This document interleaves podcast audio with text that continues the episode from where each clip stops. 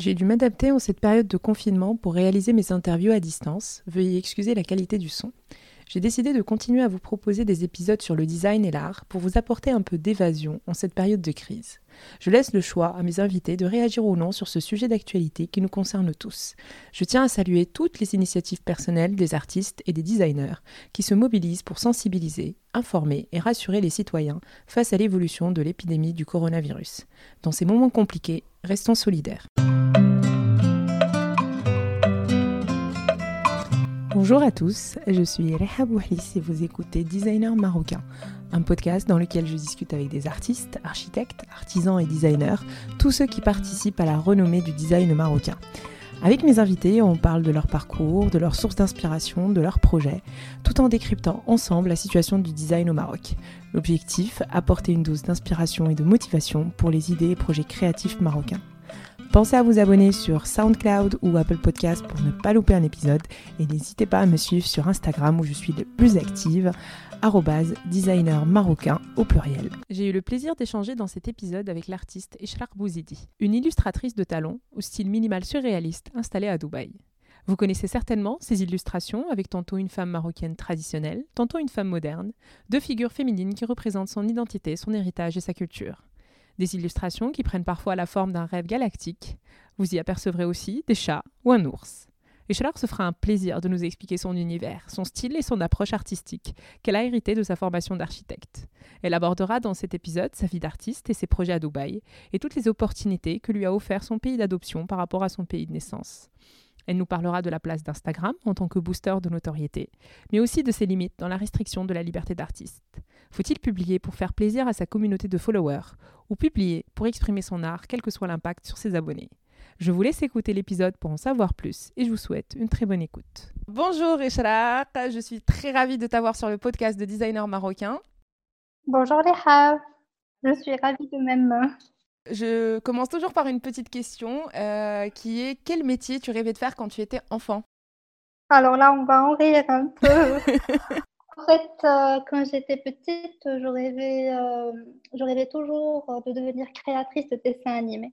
En fait, toute petite, tout le, en fait, le monde des dessins animés me fascinait énormément. J'étais ensorcelée par les caractères, leur cheminement, comment ils sont dessinés, les mouvements, tout ce qui animait la scène.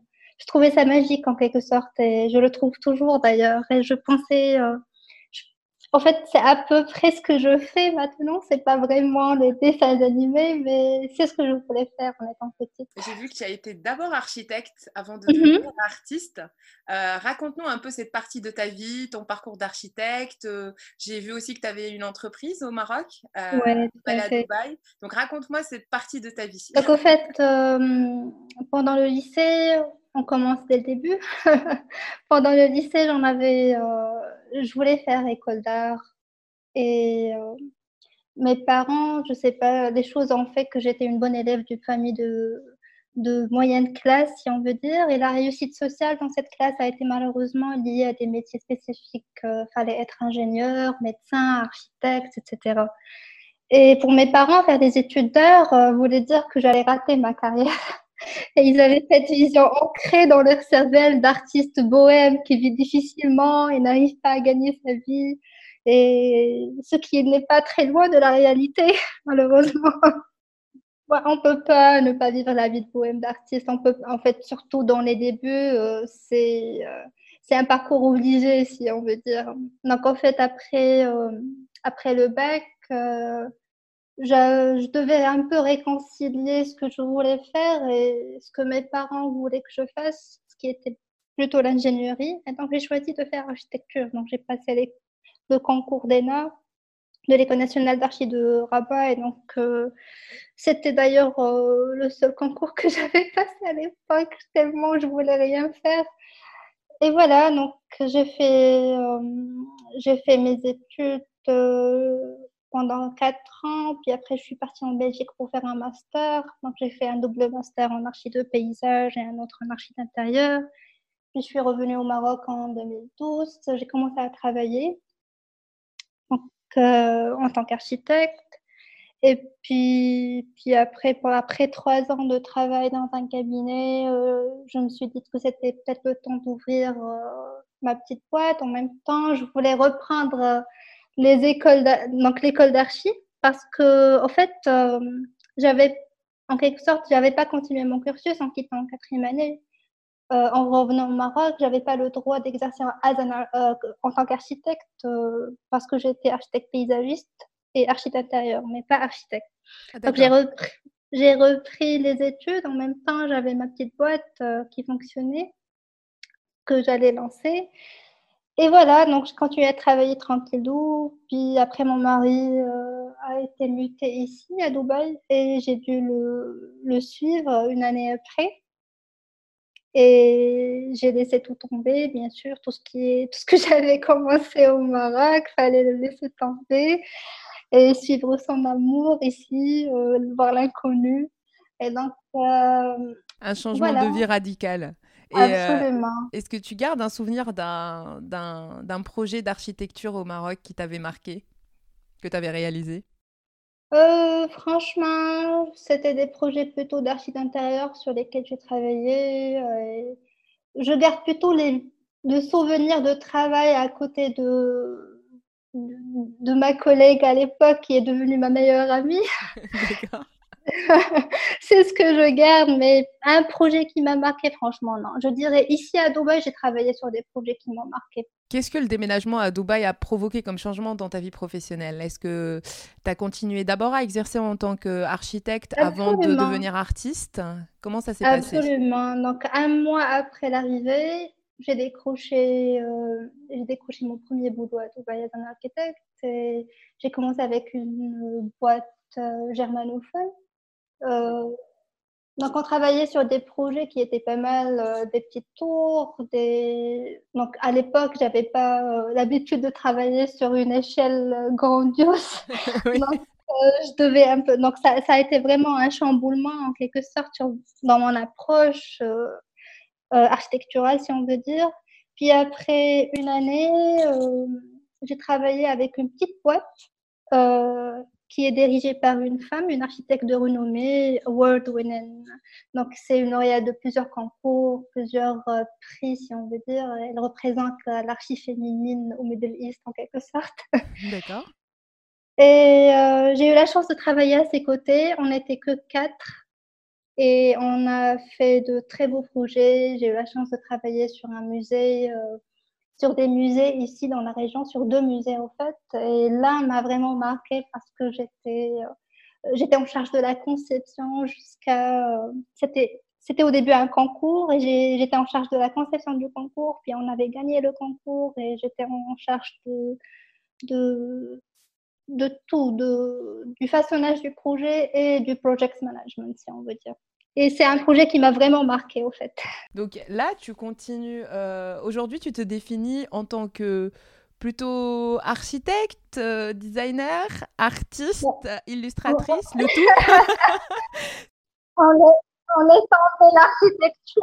Non, non, non. En fait, je me suis enfuie. En, en 2017, j'avais senti la saturation commencer. En 2018, j'étais vraiment très, très, très saturée parce que euh, l'archi, c'est très, euh, très créatif, mais par phasage, si on peut dire. Il y a une phase où l'on est vraiment créateur, où il y, a il y a de la créa partout, il faut faire de la conception. Il y a une phase où on s'en, transforme euh, à un côté beaucoup plus technique, plus rigide. On est derrière son ordi 24 heures sur 24 avec de longueur. Donc, c'était vraiment la saturation totale. À partir de 2018, j'avais déjà pris la décision que c'est pas ce que je voulais faire et je savais qu'il était juste question de temps que j'en finisse avec. Et, et c'était quoi le euh, déclic alors? le, jour où tu as changé de vie ah, En fait, le déclic, euh, je, je, cherchais euh, une issue de secours en quelque sorte mais je me disais que revenir faire tout ça, en fait, pendant toute cette période, depuis que j'étais étudiante jusqu'à euh, ce que je travaille et durant toute ma carrière, je continuais à dessiner. Je dessinais tout le temps. Mais je me disais, en fait, j'étais en quelque sorte convaincue que j'allais pas faire de ça une carrière. Je sais pas. À un certain moment, on, s'auto-convainc de quelque chose sans qu'elle soit vraiment. Il n'y a pas de voie de raison. Donc, je, je cherchais des pistes de survie, comment j'allais faire, comment je, si j'abandonne l'archi, qu'est-ce que je vais en devenir. Et donc, je pensais, euh, puisque j'avais des masters et j'avais le diplôme d'archi, je pensais peut-être euh, je vais faire un doctorat. Donc, je commençais à postuler pour des, euh, pour des doctorats. Et, et j'ai eu deux bourses pour deux doctorats, l'un à Paris-Sorbonne et l'autre au Netherlands de TU Delft. Et j'allais commencer. Ah et donc, j'étais hyper passionnée. Je commençais les bouches de recherche. Et les bouches de recherche, notamment, c'était euh, entre l'art et l'architecture. C'était, c'était une recherche qui voulait euh, mixer les deux domaines puisque j'étais, euh, puisque j'émanais des deux, en quelque sorte. Et voilà, c'était pendant cette ébauche de recherche que j'ai décidé que j'allais abandonner tout. T'es passionné, mais ça t'a permis d'abandonner. Exactement. C'était le top de la passion qui m'a permis vraiment de voir clair et de me dire non, faut vraiment step out et commencer autre chose. Et euh, en outre, euh, il y avait, euh, il y avait un open call c'est un appel à participation, c'est ça? Exactement. Il y avait un appel à participation pour une, une exposition. D'accord. Ici. Et c'était, il y avait un thème.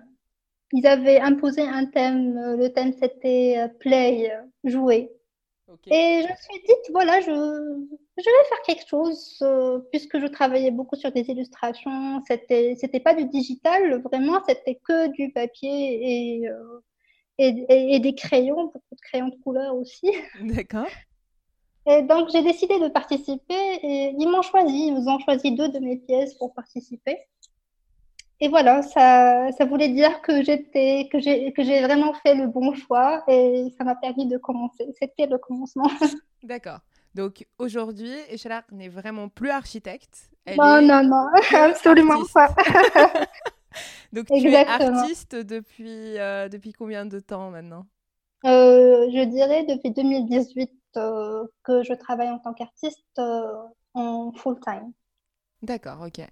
Est-ce que tu pourrais me donner ta propre définition que je demande à tous mes invités, justement, mhm. du design? Donc, euh, qu'est-ce que pour toi être euh, designer? Parce que tu as connu cet aspect-là avec l'architecture. Et qu'est-ce qui, se, qu'est-ce qui, te, qu'est-ce qui différencie par rapport à, à, ton, on va dire, à ton nouveau job d'artiste? Être un designer, pour moi, c'est plutôt un créateur. C'est, c'est celui qui... Euh, qui fait beaucoup c'est une personne qui fait beaucoup de recherches, qui, euh, qui raconte des histoires peut-être, qui essaie de, de répondre à des besoins. Voilà, c'est tout en restant dans, dans, dans, un environnement artistique. Mais, euh, mais voilà, c'est un créateur, un designer pour moi. D'accord. Et tu penses que c'est plus limité, du coup, qu'être un artiste? Euh, pas vraiment, non. Je pense qu'un designer est un artiste en quelque sorte, euh, qu'il le veuille ou pas. je pense que quelque part c'est de l'art. Euh, j'arrive toujours, j'ai toujours eu ce, euh, ce questionnement. J'arrive pas à dissocier. donc tout, pour moi, tout ce qui est matière de créativité un peu d'artistique en quelque sorte. Donc on ne peut pas dissocier l'un de l'autre. C'est clair. Surtout euh, en soi, même l'architecture, euh, c'est de l'art. exactement. voilà, il y a une partie artistique dans l'architecture, franchement. C'est la première partie art. Donc le reste, c'est. non, on n'en parle pas. D'ailleurs, on dit que c'est plus facile de, de passer, tu sais, de, de, de l'architecture et du design à l'art que l'inverse.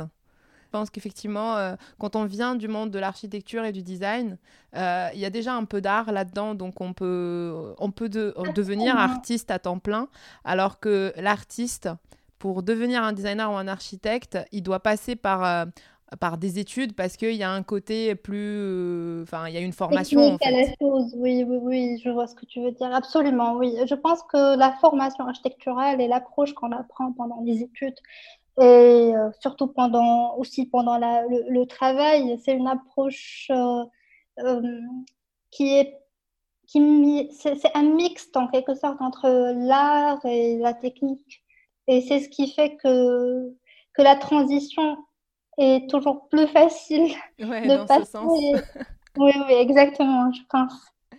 Et euh, est-ce que tu penses que es, justement la technique architecturale te sert aujourd'hui dans, dans l'art? Absolument. C'est l'approche, c'est pas la question de technique, mais l'approche du projet en elle-même.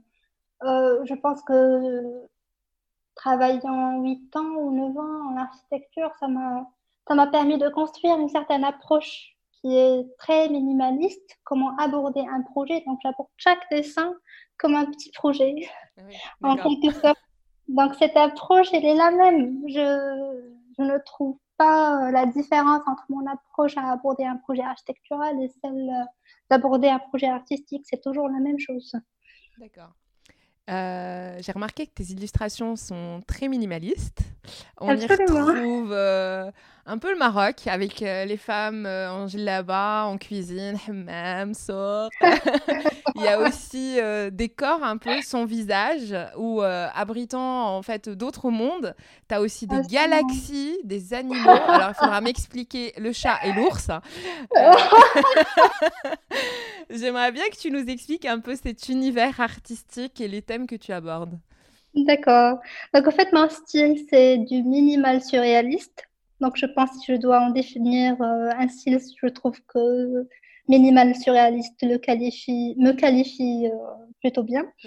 Euh, en fait, dans mes illustrations, majoritairement, il y a deux figures de femmes. Donc une figure traditionnelle est une figure très moderne, euh, des fois avec ou sans visage. Et c'est en quelque sorte une représentation identitaire de ce que je suis. Donc les deux facettes de femme que je porte à l'intérieur. Donc la première, c'est celle d'un héritage, euh, une culture. Euh, c'est celle que j'ai héritée d'après ma mère, mes grands-parents, mes voisines, euh, et le reste. Et l'autre, c'est celle que j'ai acquise et formée comme un caractère qui évolue dans le temps. Donc c'est celle qui est moderne, c'est celle que, que je pense être peut-être, mais je, suis, je pense que c'est l'ensemble des deux. Donc le chat, c'est le compagnon éternel. Donc depuis toute petite, j'avais des chats, je pense. Et donc euh, les chats ont partagé ma vie depuis longtemps. Je, et je ne pourrais raconter euh, mon vécu sans leur présence. Je pense qu'ils sont des êtres fascinants, indépendants, majestueux. C'est vrai, c'est vrai. je ne peux m'empêcher que de les admirer. Et tu en as un aujourd'hui? Oui, oui, en fait, il y a le célèbre chat euh, que j'ai aujourd'hui, c'est celui qui est présent dans toutes mes illustrations, c'est Satoshi Nakamoto. Et l'ours?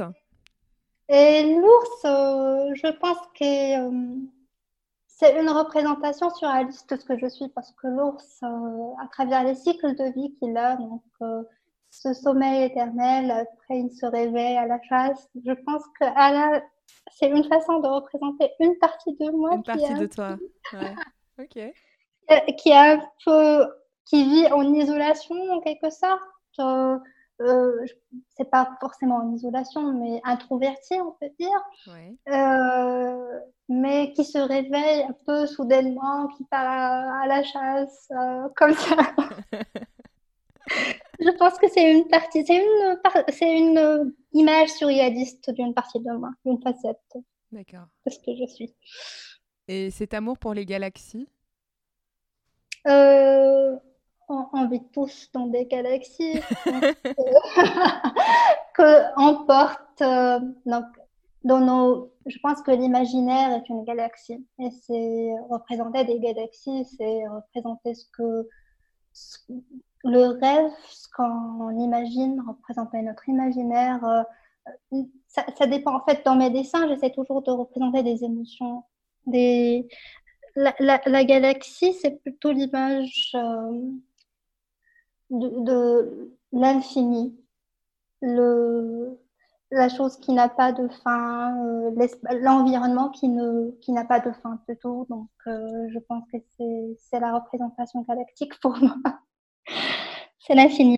C'est toute la complexité de ce que tu es qui est représentée à travers euh, tous ces tous ces personnages et tous ces thèmes que tu abordes. Absolument, ils sont tous en fait à travers mes dessins, j'essaie toujours de raconter du vécu euh, que ce soit du passé ou du présent. Donc des choses que j'ai vécues ou que je suis en train de vivre. Et forcément, c'est une image de moi en quelque sorte que l'on retrouve dans mes dessins, que ce soit un ours, un chat, dans une galaxie, dans un souk. Ils sont tous une facette de ce que je suis. Il y, a, il y a, une mixité euh, justement entre. Euh, mais on n'y retrouve pas, euh, ou peut-être sous un autre symbole, un peu ta, ta, nouvelle vie à Dubaï d'ailleurs. ou, que si. En fait, il y avait, je ne sais pas ce que, comment je peux définir ça. En fait, dans mes dessins, j'ai des cycles, j'ai des phasages aussi. Donc il y a un cycle. Il y avait, il y avait une série qui était qui étaient toutes euh, des figures de euh, donc euh, c'est tous des, des, figures de femmes lost in space quelque sorte ils, étaient toutes perdues on voyait des tours ah oui, c'est vrai, c'est vrai, c'est vrai. Des représentations de tours majestueuses. donc, en fait, ça représentait la première. donc, pendant, en fait, cette série, j'avais dessiné dans les vraiment les premiers jours que euh, que je suis euh, donc euh, que je suis devenue une Dubaïote en quelque sorte donc les premiers jours de transition que, que j'avais et donc c'est une représentation de de toute ma transition émotionnelle à l'époque, le sentiment d'être perdu, le changement de, de, de, de l'échelle urbaine en quelque sorte. Donc voilà, donc j'essaie de présenter tout ça. Et tu as même abordé le confinement aussi. Absolument, parce que puisqu'on parle du vécu, on ne peut pas s'empêcher de parler de confinement. Donc, puisque tout le temps, on parle, absolument. Vous êtes toujours confiné d'ailleurs à Dubaï? En fait, il y avait, euh, depuis une semaine, ils ont un peu allégé les mesures de confinement. Donc, les gens, ils peuvent sortir. Mais franchement, on a fait le choix de ne pas le faire parce que les cas, ils font que s'aggraver. Donc, il y a il y a une montée hallucinante de cas. Par exemple, hier, il y avait 880 ah en journée. Donc, on a fait le choix de ne pas se déconfiner, rester chez nous par euh, précaution. C'est clair, oui, oui, c'est clair. Euh, tu pratiques l'illustration digitale. Donc tu mhm. exprimes ton art à travers la technologie. Est-ce que tu peux nous détailler un peu ce travail? Éventuellement, les logiciels, les tablettes que tu utilises, euh, est-ce que tu t'es formé ou c'est vraiment euh, euh, quelque chose que tu maîtrisais déjà avec l'architecture? En fait, ce que je partage, c'est plutôt digital, mais comme j'ai dit auparavant, je n'ai pas commencé en digital du tout. Donc quand j'ai commencé, je dessinais que des portraits, des portraits de visage. D'accord, ok. Et donc, euh, il y avait que, je pense que mon évolution technique a un peu suivi l'évolution technologique aussi. Donc, puisque j'avais les moyens d'utiliser du digital, je me suis dit pourquoi pas. Mais franchement, j'utilise le digital que comme un support. Euh, j'utilise la tablette Canvas euh, Pro de Lyon c'est euh, c'est une tablette qui permet d'utiliser. En fait, pourquoi j'ai choisi cette tablette à la base, c'était euh, c'est parce que c'est une tablette qui, qui se permet d'être qui, qui n'est pas qui ne doit pas être obligatoirement connectée à un moniteur, qui permet il te permet de dessiner comme euh, comme avoir, c'est exactement comme si tu as un papier et, euh, un, crayon. exactement. Il n'y a pas de changement. Donc, j'essaie au maximum de ne pas utiliser les effets, euh, tout, ce qui, tout ce que le digital permet, parce que je, je trouve en quelque sorte que ça, ça m'éloigne de ce que je faisais auparavant. Donc, je, je, je donc, j'espère toujours garder euh, cet aspect traditionnel, si l'on peut dire, même si en utilisant le digital. Donc, j'utilise cette tablette. Et pour les logiciels, franchement, euh, j'utilise n'importe quoi sur la tablette. Donc, je peux... Des fois, j'ouvre même le notepad et je dessine dessus. Donc, pas... je ne suis pas obligée d'utiliser un, un, logiciel. D'accord. Donc, euh, oui, donc au final, tu essayes de tu dessines, enfin, tu dessines toujours en fait sur papier, mais euh, voilà, la partie euh, digitale euh, te sert notamment à facilement poster aussi sur les réseaux sociaux. C'est plutôt économique parce que à chaque fois, je suis pas obligée d'avoir de tonnes de papier chez moi pour dessiner. C'est durable en quelque sorte, mais c'est aussi c'est facile. C'est la tablette est toujours à la portée. Tu as, oups, tu as une idée, tu commences à dessiner, tu n'as pas besoin de partir euh, plus loin, chercher quoi que ce soit. Donc voilà, elle est toujours à la portée. Tu l'ouvres, tu dessines. Des fois, j'utilise Illustrator, mais franchement, c'est très très très rare que j'utilise Illustrator. Je dessine souvent dans le notepad, euh, croyez-moi. Et euh, comment tu décides d'intégrer ou non une, une animation dans ton dessin? Voilà, l'animation, c'est plutôt After Effects l'animation, c'est surtout After Effects. Donc, euh, euh, ça dépend. Des fois, les messages que je veux transmettre, c'est des images, c'est des images qui nécessitent plutôt d'être animées. C'est comme ça que je décide. Mais franchement, c'est vraiment euh, ça dépend de la situation en elle-même. Ce que je veux transmettre comme message, c'est comme ça que je décide faut l'animer ou pas. Mais comme j'ai dit au début, je suis vraiment une passionnée de dessin animé. Donc, je pense que si je pouvais vraiment animer tous mes dessins, je me ferais ça en ah D'accord. D'accord. Rien que pour un fan de le faire, franchement, j'aime beaucoup les dessins animés. Même en, même en étant adulte, euh, après les trentaines, je regarde toujours les dessins animés. Donc, éventuellement, sortir un dessin animé, ce serait un projet? Euh, franchement, oui, oui. Euh, c'est pas vraiment un dessin animé, mais plutôt un film animé. D'accord. J'avais un projet de film animé qui traînait depuis le début, donc euh, j'avais déjà écrit le, le, script, si on veut dire, et j'avais commencé parce que dans l'animation, il y a deux techniques. Il y a la technique juste si tu veux ajouter un effet animation, celle que je fais notamment majoritairement tout le temps parce que c'est plus facile. Et il y a celle de image par image. Donc, euh, euh, chaque mouvement est animé dans une scène. Et c'était ça le projet. Euh, c'est toujours le projet sur lequel je suis en train de travailler en ce moment. Ah, c'est génial. Donc, avec, c'est en collaboration ou tu le finances toi-même?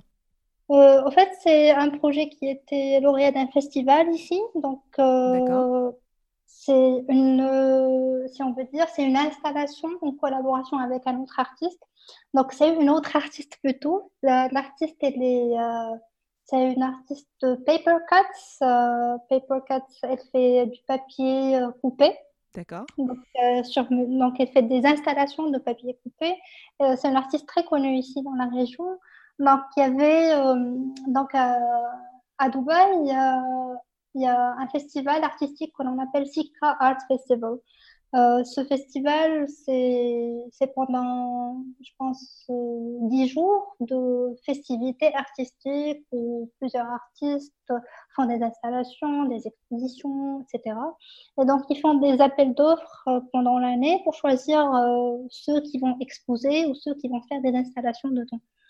Et donc, euh, j'avais proposé avec euh, cet artiste, Debjani Barlawatch, euh, de faire une installation qui est, c'est une composition entre Paper Cuts et, et, ce film animé.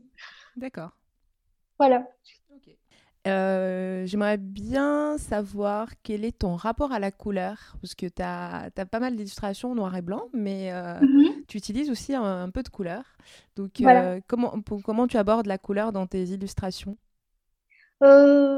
Généralement, la couleur, pour moi, c'est une représentation. En fait, j'utilise la couleur souvent dans les séries qui. Donc, j'ai deux séries là où j'utilise vraiment les couleurs. Donc, la première, c'est celle c'est la représentation de la femme traditionnelle, la facette traditionnelle, la, donc la femme ou la culture traditionnelle plutôt, donc celle que je suis bien évidemment. Euh, là où je oui, oui, cette facette de moi que je peux m'empêcher de, de, de, la voir en quelque sorte. Donc, j'ai choisi euh, des teintes de marron, des teintes de vert, des teintes de bleu. Donc, ces teintes de marron et de vert, c'est une représentation de mon Maroc, de, de, comment je vois le Maroc en quelque sorte. Donc, euh, que ce soit en architecture, que ce soit en fashion, que ce soit. donc, c'est les couleurs qui me. qui, qui m'ont marqué le plus, qui m'ont marqué mon enfance dans le Maroc, que ce soit dans une balade dans la Médina ou voilà. Donc c'est ces couleurs qui sont restées vraiment ancrées et comment à chaque fois je veux faire une illustration qui se rapporte à cette culture, je, choisis euh, ces, couleurs. exactement.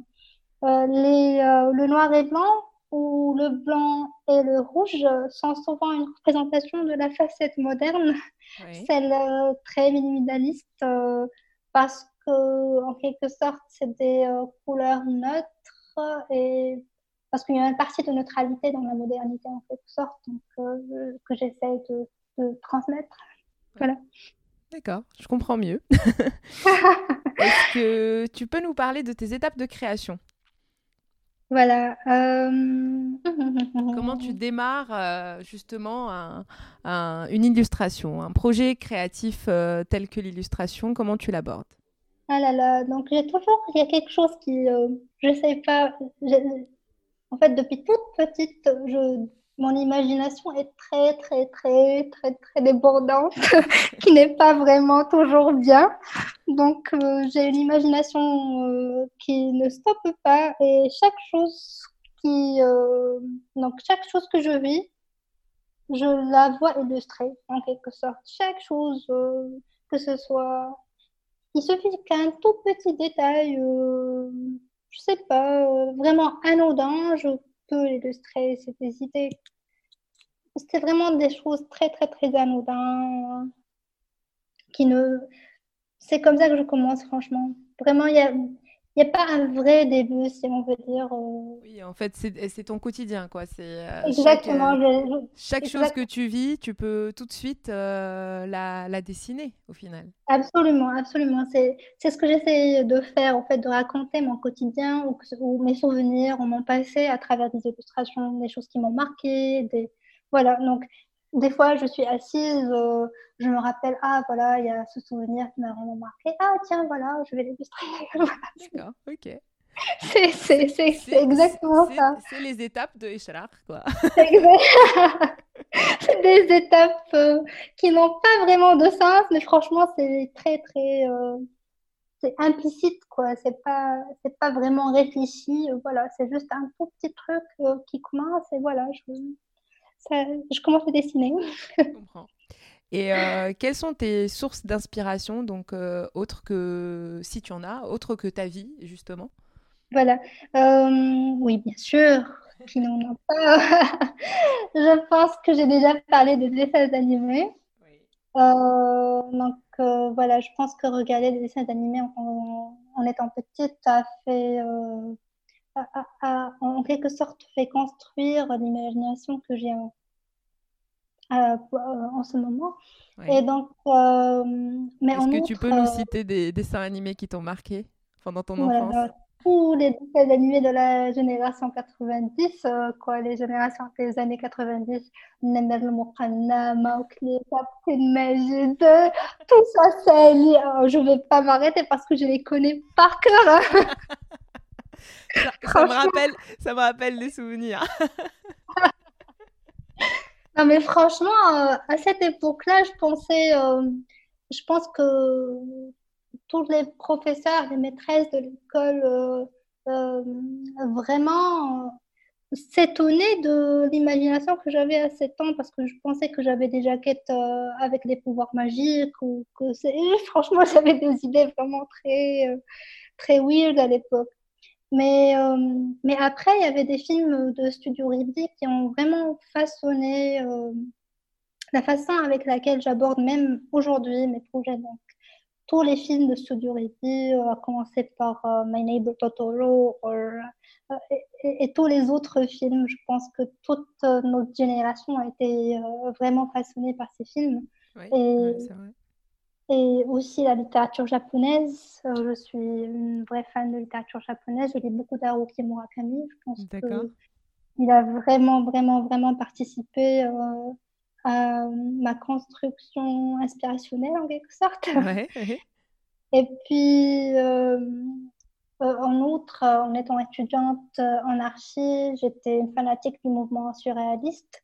Mon artiste préféré, d'ailleurs, il est toujours René Magritte, que ce soit aujourd'hui, que demain, ou... il va toujours, il va toujours le rester. En fait, je pense René Magritte, pour moi, c'est une idole. Et voilà, le Boros, le mouvement du Boros aussi, c'était vraiment ça, m'avait marqué à l'époque quand j'étudiais, et puis plutôt après, euh, pendant ma carrière aussi c'était vraiment d'une inspiration. Je pense que c'est ces petites, euh, ces petites choses que... Oui, c'est un mélange de ce qui t'a inspiré pendant l'enfance, ce qui t'a inspiré pendant l'architecture, ce qui t'a... Oui, c'est vraiment un... bah, ta vie, quoi. Absolument, c'est... Voilà. Et, on ajoute à ça une sauce de faits vécus, du quotidien, euh, voilà. on ajoute à, à ça, exactement. C'est tout ce qu'on traverse, c'est les choses qui nous inspirent le plus, je pense.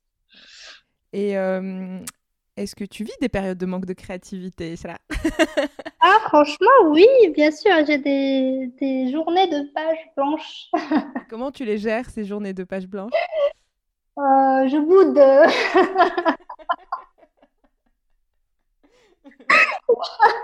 non, je reste dans mon coin en train de bouder tout le temps, en train de dire pourquoi. ok Voilà, c'est là où l'on voit l'apparition de l'ours, euh, franchement. C'est ma période ours.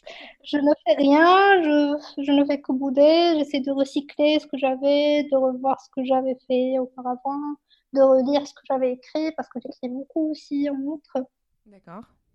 Euh, j'essaie de relire euh, et de repenser toute mon enfance encore, parce que je le fais. C'est un exercice qui m'aide beaucoup, parce que, au fait, euh, j'avais beaucoup pendant donc pendant l'enfance on, on était euh, des gens très mobiles si on veut dire. On changeait de ville chaque euh, trois à six mois. Donc j'ai passé toute une enfance en train de changer et franchement d'assembler tous ces souvenirs il euh, fallait faire un vrai travail sur moi-même. Et donc j'essaie des fois quand je suis en manque de création je m'assois et j'essaie de me remémorer toutes ces choses que j'ai vécues. Et ça aide beaucoup, franchement, ça aide vraiment. D'accord. Ouais, donc tu te fais, tu fais plus des séances d'introspection. Euh, Absolument, de méditation. De, ouais, voilà, pour euh, te mémoriser. Ouais, C'est un exercice en quelque sorte qui m'aide beaucoup. Et franchement, j'en sors souvent de choses que, ah voilà, j'ai oublié ça, ah peut-être ça peut être un bon sujet, ah voilà, j'ai oublié cette histoire aussi, c'est chouette, je peux l'aborder en quelque sorte. Voilà, j'en sors souvent vainqueur en quelque sorte. Oui, bah oui. Et du coup, tu, tu dépasses euh, le, la page blanche, quoi. Tu, voilà, tu vas au-delà de ce, mais, ce je déteste ces nombre de pages blanches si on ne pas les avoir, ça pourrait être vraiment chouette. Malheureusement, c'est pas toujours évident. Il suffit qu'il y ait un manque de sommeil, qu'il y ait un petit truc. Euh, absolument. Le, moindre chose peut perturber une, euh, une créativité, quoi. absolument, absolument. Et euh, au-delà de quand tu avais exposé justement au, début, mhm. est-ce que tu as fait d'autres expositions dont tu pourrais nous parler? En fait, j'avais fait j'ai fait des murailles ici dans la région. J'ai fait aussi euh, des expositions. Donc, j'ai participé à plusieurs expositions collectives, je pense cinq ou six expositions collectives dans la région. Et, euh, et des, des, expos qui étaient collectives, des fois euh, collectives 30 artistes, 40, des fois 10 artistes, des fois 4 artistes. Donc, ça dépendait vraiment de, de, la thématique. Et puis, il y avait euh, je pense que la région du Moyen-Orient et euh, surtout des Émirats arabes unis ont une très bonne euh, manière d'aider les artistes émergents en quelque sorte à travers les opportunités des appels ouverts, des, donc à, chaque fois ils lancent des compétitions, des appels ouverts, et voilà. À chaque fois il y a des choses qui se passent et ils font appel à des artistes émergents participer. Et voilà, ça crée, ça crée une dynamique en quelque sorte. Et tu, tu, penses que c'est mieux, enfin, tu as développé ta carrière plus à Dubaï que si tu étais au Maroc notamment? Je pense que oui, franchement, quand, parce qu'en fait, quand j'ai toujours cette idée, ah, pourquoi pas ne pas faire quelque chose au Maroc, mais déjà, euh, si on veut dire, euh, la scène artistique marocaine, il y a beaucoup de, de snobisme, si on peut dire. Il y a beaucoup de, il y a beaucoup de, d'images, euh, je sais pas, c'est... C'est restreint, tu penses? Euh, je pense que oui, je pense que c'est très limité, très restreint, c'est beaucoup de backsarpisme aussi. Euh, franchement, il y a beaucoup de... Mais il y a beaucoup aussi d'ouverture pour des talents, on ne va pas le nier aussi, il y a beaucoup de talents qui émergent, mais franchement, il n'y a pas beaucoup d'opportunités, il n'y a pas beaucoup d'appels euh, pour des artistes émergents juste comme ça, euh, venez euh, faire ça. Non, non, non. Y a pas, je trouve qu'il y a un manque euh, quand même euh, d'appels, d'appels, d'offres pour des artistes émergents. Je, pense. Je, je, ne sais pas si je suis mal informée, peut-être. peut être. Bah, Franchement, c'est un appel. Hein. Ceux qui sont pas d'accord avec toi sur ce podcast, ils vont pouvoir t'aiguiller vers. vers... je peux être mal informée aussi, mais à chaque fois que j'essaye de de voir s'il y a quelque chose que, à laquelle je peux participer ou peut-être euh, même je trouve pas. Mais, peut-être que je suis mal informée. Peut-être aussi qu'il y a que c'est c'est euh, moins bien communiqué aussi. Hein. Ça peut aussi venir ça. Exactement. Peut-être c'est une mauvaise communication. Peut-être aussi. Euh, franchement, oui, oui, oui. Peut-être c'est une mauvaise communication. Mais aujourd'hui, avec les réseaux sociaux, franchement, je trouve que mal communiquer, euh, franchement, c'est pas l'âge. c'est être vraiment très mauvais. Exactement.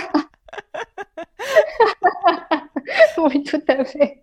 Et, euh, et, justement, donc, donc depuis que tu es à Dubaï, tu as, as, surtout exposé à Dubaï, mais pas au Maroc, jamais Non, jamais au Maroc. Ah oui, d'accord. Ah oui, tout à fait. Donc en fait, ici, j'ai fait beaucoup de festivals, beaucoup d'expositions. J'ai même été euh, en fait, euh, il y a beaucoup de sponsoring euh, si, si on veut. à chaque fois, si l'on voit, il y a, quelqu'un qui a de la matière ou quelque chose à dire, que ce soit au niveau artistique ou ailleurs, il encourage. Il y a beaucoup d'encouragement. Si... Voilà, et donc ça aide beaucoup. Ça, ça, motive aussi en quelque sorte à créer. Oui, à continuer à créer. Et tu exerces avec un statut officiel d'artiste? Absolument. Donc ils ont vraiment un statut, euh, tu te déclares en tant qu'artiste, quoi. Absolument, oui, c'est un statut officiel. Euh, c'est un statut comme auto-entrepreneur indépendant en quelque sorte, mais euh, c'est un freelancer. tu obtiens le statut des autorités ici, et des autorités qui gèrent tout ce qui est culturel et artistique. Et tu prends ton statut, tu commences, euh, tu as le droit avec ton statut d'exercer, d'exposer, euh, de travailler sur des, euh, comment dire, des, des, des, des, commissioned work. Excusez mon français, franchement. à, force, à force de ne pas pratiquer. Ah, exactement. en soi, tu peux parler même en arabe ou en anglais. Hein. Ce qui t'arrange, Ishraq. Merci beaucoup, Réha. Franchement, j'ai commencé à oublier. On a, une communauté marocaine qui est, euh, qui est incroyablement euh, euh, plus que bilingue, elle est trilingue. Il y a beaucoup de, Marocains qui parlent plus anglais que français. C'est limite, moi, je me sens has-been, tu vois. Absolument, c'est encourageant. Et euh, ça, je préfère ça parler d'Alija que de parler en français. Et je pense que tu l'as remarqué sur les réseaux sociaux. Euh, absolument, absolument. c'est soit Darija, soit anglais. Mais euh, limite, le français, c'est tu es. Tu, tu n'as pas bien choisi la langue, quoi. Malheureusement pour moi qui ai vécu 12 ans, tu vois, en France. non, mais je comprends très bien. Mon, anglais n'est pas aussi bien que mon français et euh, l'arabe, euh, je ne l'ai pas écrit depuis, euh, depuis le bac. Donc, du, du, coup, du coup, je suis un peu has-been. mais, mais, tu sais, ce qui m'arrive aussi, c'est qu'à force de ne pas parler une langue, on commence à l'oublier. Franchement, parce qu'ici, on n'en parle pas. Même à la maison, on parle que d'Elijah avec euh, mon mari ou en anglais. Donc, je trouve pas d'interlocuteur. Donc... donc là, je t'ai fait pratiquer ton français. voilà, exactement. Donc, si on, please, si vous trouvez des erreurs, pardonnez. Euh, c'est moment d'oubli. Très fluide. Ah, merci beaucoup. Donc, euh, on parlait du statut d'artiste. Donc, euh, ok, donc Dubaï, ils ont vraiment un statut assez développé par rapport à ça. Il y a un système de retraite aussi Il n'y a pas de, si tu veux, il y a les Émirats arabes unis, il n'y a pas de système de retraite que ce soit dans le full-time ou le part-time, il n'y a pas de système de retraite. Donc, euh, c'est à toi de choisir comment tu gères euh, ta, retraite après. Mais travailler en tant qu'artiste ici, c'est comme travailler euh, en tant que freelancer en France ou, en Europe en général. Donc, c'est un travail de freelance, sauf que c'est plutôt bien réglé quand il s'agit de déclarer ses impôts ou de d'avoir des projets, facturation et tout. Donc, c'est plutôt bien géré. Mais aussi, ça t'empêche, par exemple, il vient de lancer un appel euh, euh, une aide pour, euh, il vient de lancer hier le ministère de la Culture ici pour les artistes qui sont soit, soit résidents, soit nationaux. si tu n'as pas de statut d'artiste, tu peux pas en bénéficier. Tu peux demander une aide maintenant pendant cette période de crise parce qu'il y a beaucoup de personnes, notamment qui ont vu leur projet, euh, que, ce soit euh, abandonné ou euh, qui ont vu des retards de paiement. Voilà, c'est des projets annulés. Il y a beaucoup de projets de festivals qui ont été annulés, notamment. Donc, ils ont fait une aide pour les artistes pour les aider en cette période de crise financièrement. Donc, si tu n'as pas ce statut, tu ne peux pas en bénéficier, par exemple. Donc, c'est ces, petites. Euh, Donc, il y, a, y, a, une vraie mobilisation, en fait, de, de la culture euh, à Dubaï, quoi. Absolument. Donc, c'est une scène nouvelle, bien évidemment. C'est une scène très nouvelle parce que le pays, euh, c'est un pays nouveau aussi. On va pas se cacher. Donc, l'évolution est, énorme. je pense que d'ici donc 20 ans ou donc avant 20 ans ou 15 ans, la scène n'existait même pas. Alors qu'aujourd'hui, euh, il y a beaucoup de galeries, il y a beaucoup de galeries, il y a beaucoup de hubs artistiques euh, qui offrent des, euh, si l'on veut, des l'encadrement pour les jeunes artistes qui veulent démarrer, qui, qui, sont dans le début de leur, de leur carrière mais aussi qui, euh, qui œuvrent pour euh, préparer euh, des opportunités pour ces jeunes artistes et des opportunités franchement equal. Vraiment, il y a une égalité d'opportunités pour tout le monde, que ce soit national, que tu es, que tu es imaraté ou que tu es résident, que tu es... Ouais, tu, tu sens pas une discrimination parce que tu es marocaine résidente, quoi. Non, non, absolument pas. Alors que alors que je m'attendais à avoir, je, me dis, je sais pas, dans, dans mon arrière-pensée, je me disais, euh, ah, peut-être il y aura une discrimination, on ne sait pas, surtout que malheureusement, être marocaine ici, c'est plutôt euh, pas très très bien vu. Oui, oui. Vu... On a accumulé pas mal on a arrêté d'une réputation. De mauvaise réputation, ouais. Absolument. Donc, je me disais qu'il y aura une, je sais pas, il y aura une certaine discrimination, mais pas du tout. J'étais vraiment surprise. Ok, d'accord. Donc, euh, peut-être euh, il y a de l'espoir pour le Maroc alors. ah, j'espère, franchement, j'espère. pour qu'on puisse euh, voir tes illustrations ici. ah, franchement, je sais, tu sais, avec les réseaux sociaux, moi, j'ai pas le souci de. Moi, surtout quand je fais des illustrations, c'est surtout dans le souci du partage.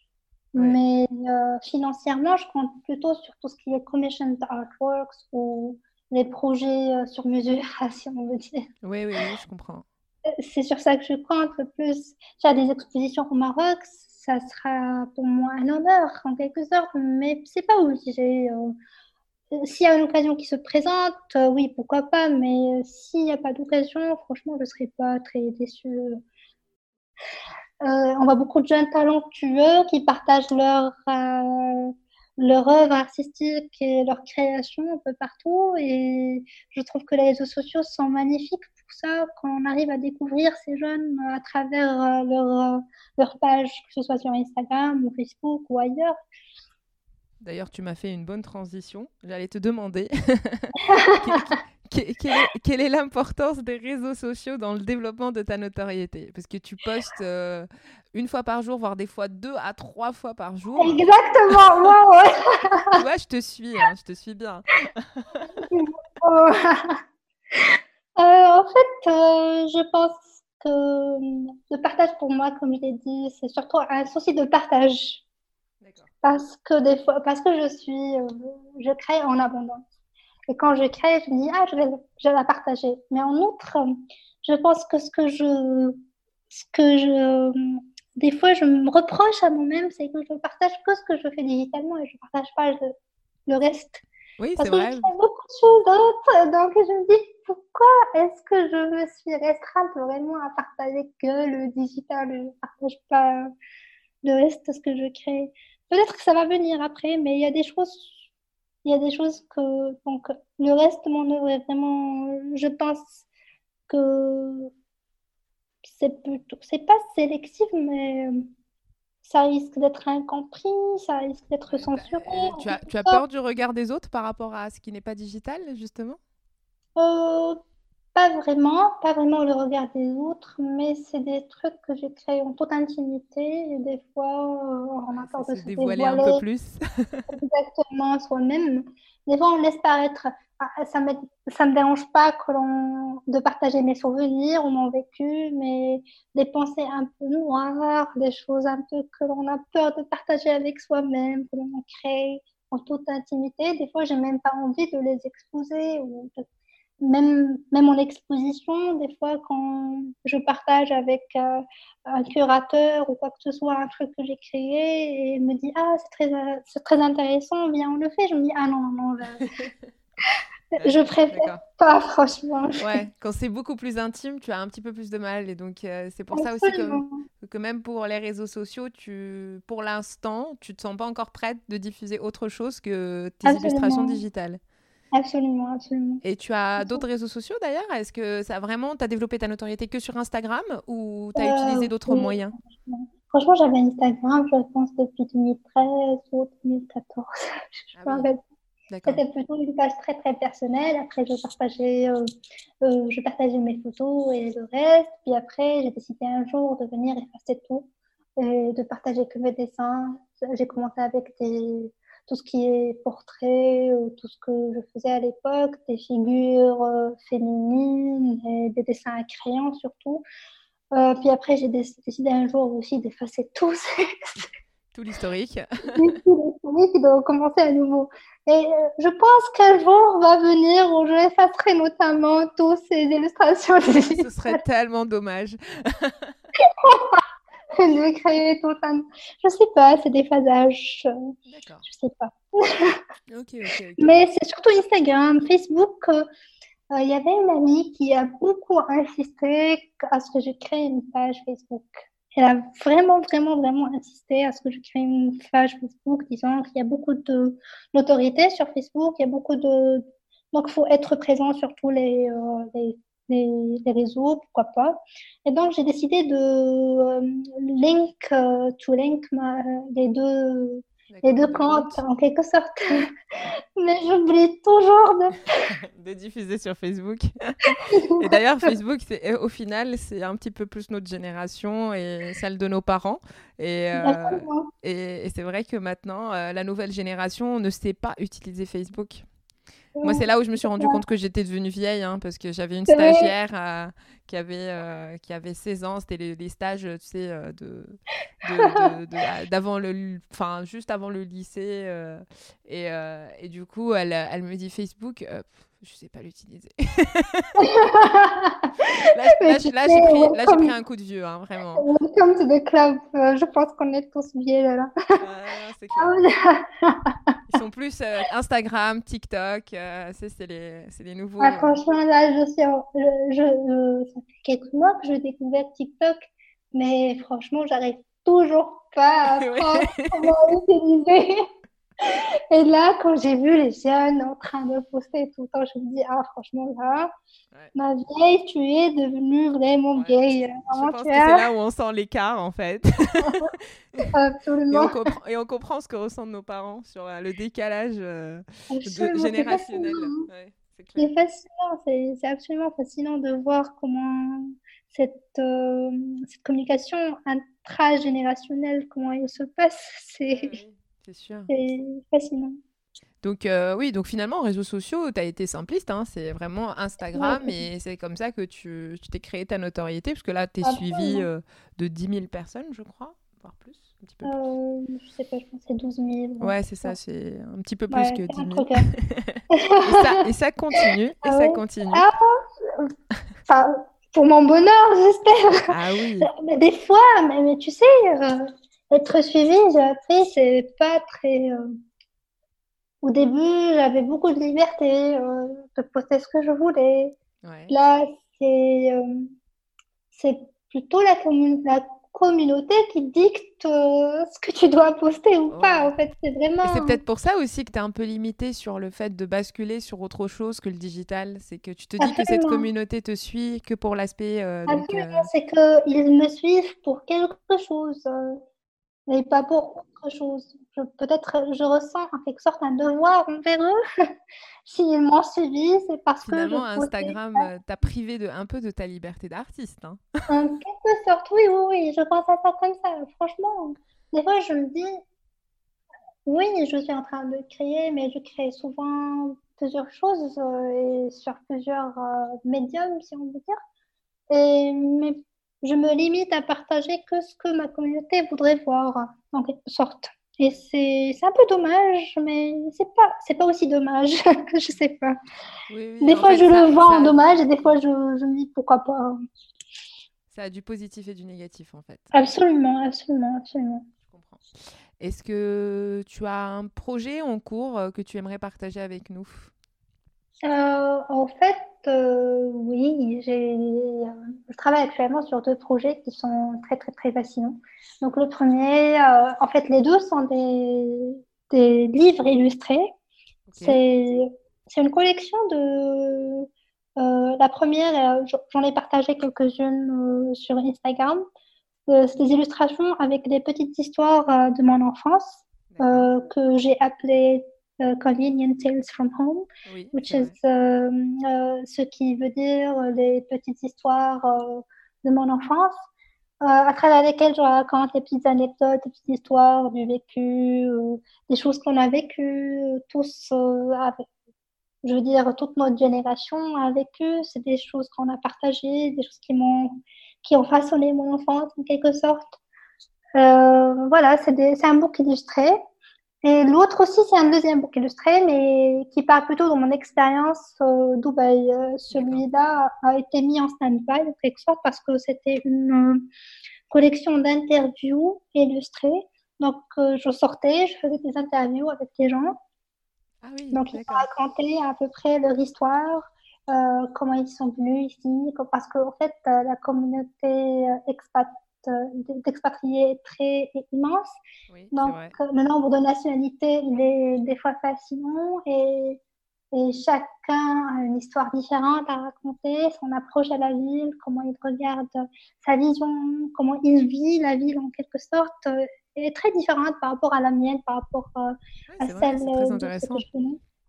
Et donc, je sortais donc, euh, faire vraiment euh, aléatoirement, si on veut dire, des interviews. Je demandais aux gens au parc, euh, au mall, à la plage, des fois, au souk, s'ils voulaient raconter comment ils ont vécu les premiers jours de transition ici et qu'est-ce qui.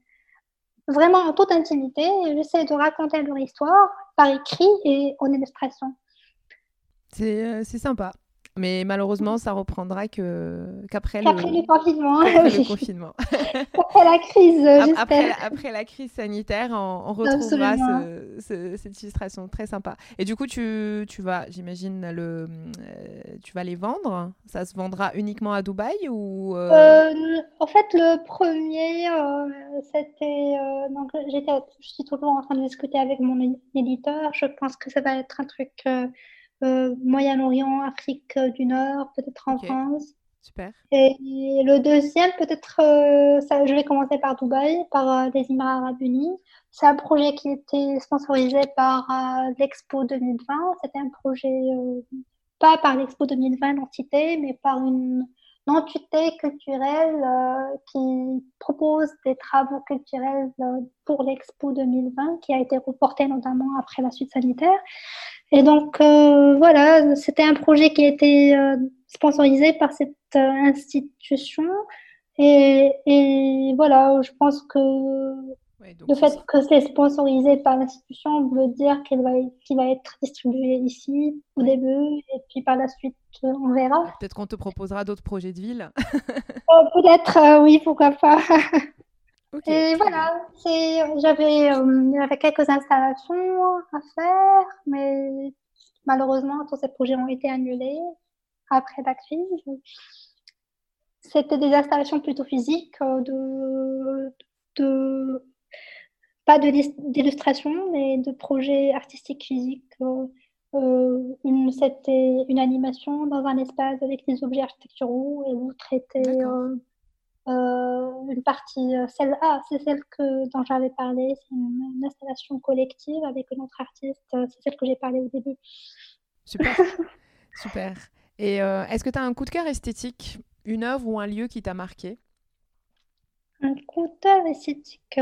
En fait, je pense que tout l'œuvre artistique de René Magritte est mon coup de cœur éternel. Toute son œuvre, oui, je raffole tout. ah, mais franchement, je suis vraiment, c'est mes coups de cœur. Mais euh, récemment, j'ai euh, un coup de cœur artistique pour un photographe marocain, Mouss Mbrab que j'ai découvert ah récemment à travers euh, son Instagram. Oui.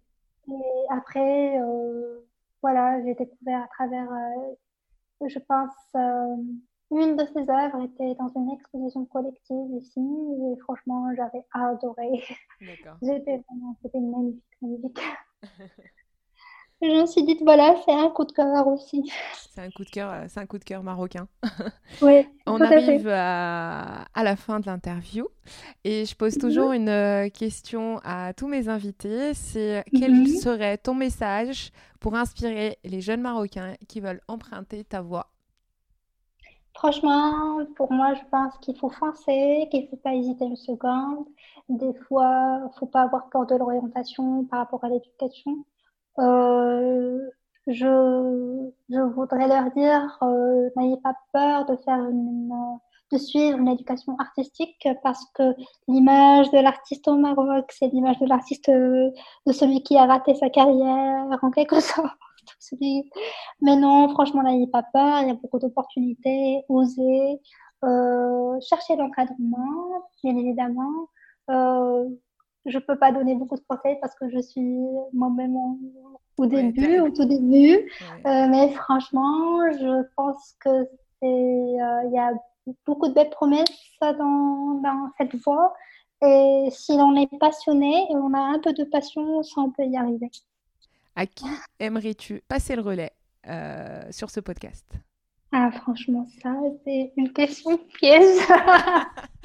oui, c'est un, un, peu la seule question piège. Euh, quelqu'un que tu aimerais euh, finalement écouter parce que son parcours t'intéresse, parce que son histoire artistique t'intéresse? D'accord. Voilà. Je ne partirai pas trop loin, je viens d'en parler. C'est Moussa je pense. Euh, je ne le connais pas personnellement, mais euh, c'est une personne euh, très aspirante à travers ses œuvres artistiques et je pense que que ce soit moi, que ce soit beaucoup de jeunes artistes marocains qui peuvent en bénéficier de son expérience et en tirer beaucoup d'inspiration peut-être. Oui, oui, voilà. Tu vois, c'est pas compliqué. non, c'est pas vraiment trop piège. Et euh, c'est le moment pub. Euh, où est-ce qu'on peut te suivre du coup? Rappelle-nous un peu tes réseaux sociaux. Euh, et oh, pas de site internet, je crois. non, je travaille sur un, sur pour l'instant, mais ça va prendre un peu de temps. je pense que mon réseau Instagram, c'est très très facile. C'est mon prénom et mon nom. comme vous dit, il n'y a pas de, il n'y a pas de surnom, il n'y a rien de tout. Donc, c'est sur Instagram. Voilà. Si, euh, si vous trouvez que ce que je fais est passionnant, que, que vous aimez, n'essayez pas de me suivre là-dessus. Voilà, de suivre la page de vous y dit. Exactement. merci beaucoup, merci beaucoup. En tout cas, merci beaucoup Echelak pour tout ce temps. Merci d'avoir partagé ton expérience sur le podcast. Toi, franchement, ça, ça fait vraiment plaisir de t'avoir parlé. Ça fait vraiment plaisir de pratiquer un peu mon français qui est. Ça fait vraiment plaisir aussi de parler euh, de mon parcours, de mon petit parcours symbolique. Et et voilà, j'espère, euh, je te souhaite tout le courage du monde euh, et j'espère en écouter beaucoup, beaucoup, beaucoup de podcasts, beaucoup d'artistes marocains. Merci, je vais essayer de faire de mon mieux. J'en suis sûre. Déjà, ce que j'ai écouté était merveilleux, franchement. Bravo, bravo. Super, super. Merci beaucoup, Eshra. Merci à toi, Rihal. Merci d'avoir suivi cette interview jusqu'au bout. Vous retrouverez toutes les notes de cet échange avec les références dans la description de l'épisode. Si le podcast vous plaît, n'hésitez pas à le noter sur votre plateforme d'écoute. C'est ce qui m'aide à bien le référencer et à le faire connaître. Parlez-en à votre réseau. Si vous avez des personnes à me recommander, je suis à l'écoute et ça me fera énormément plaisir. Vous pouvez également échanger avec moi sur le compte Instagram designer marocain au pluriel. D'ici là, rendez-vous au prochain épisode.